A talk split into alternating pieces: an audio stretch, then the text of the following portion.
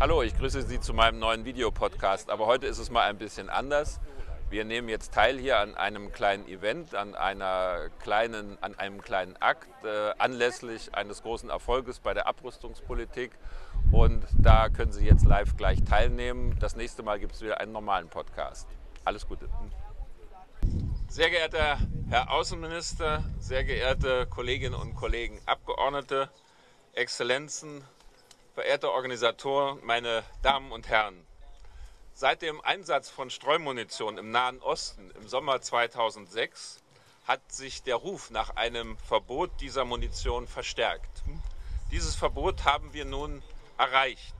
Deutschland hat gemeinsam mit 93 anderen Staaten am 3. Dezember 2008 in Oslo das Übereinkommen über Streumunition unterzeichnet und dessen Ratifizierung umgehend in Angriff genommen.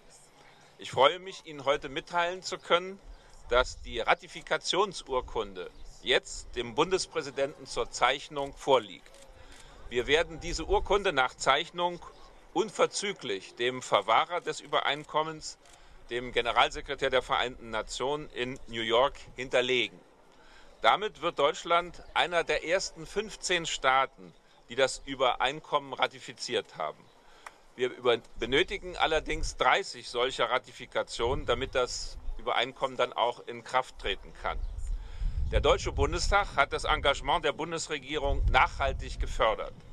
Dies zeigt sich auch an dem persönlichen Interesse des Vizepräsidenten des Hohen Hauses, den ich herzlich begrüße, Wolfgang Thierse, und der Anwesenheit der Bundesvorsitzenden von Bund 90, die Grünen Claudia Roth. Wir haben uns heute hier vor dem Parlamentsgebäude versammelt, um auch all die anderen Parlamente aufzurufen, ihre Regierungen darin zu unterstützen, das Übereinkommen ebenfalls schnellstmöglich zu ratifizieren.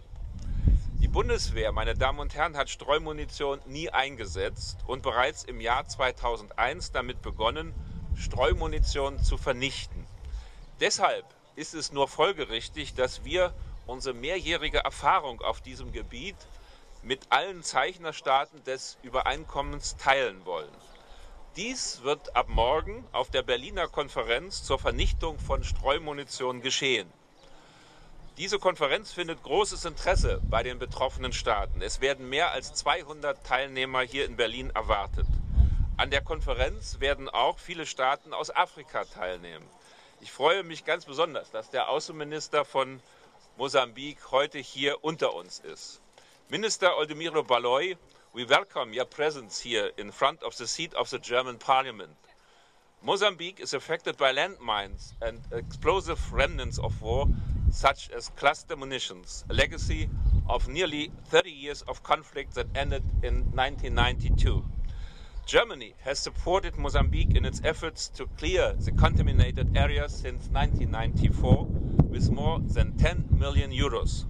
Your presence here today is a symbol of hope that weapons of this kind should never be used again.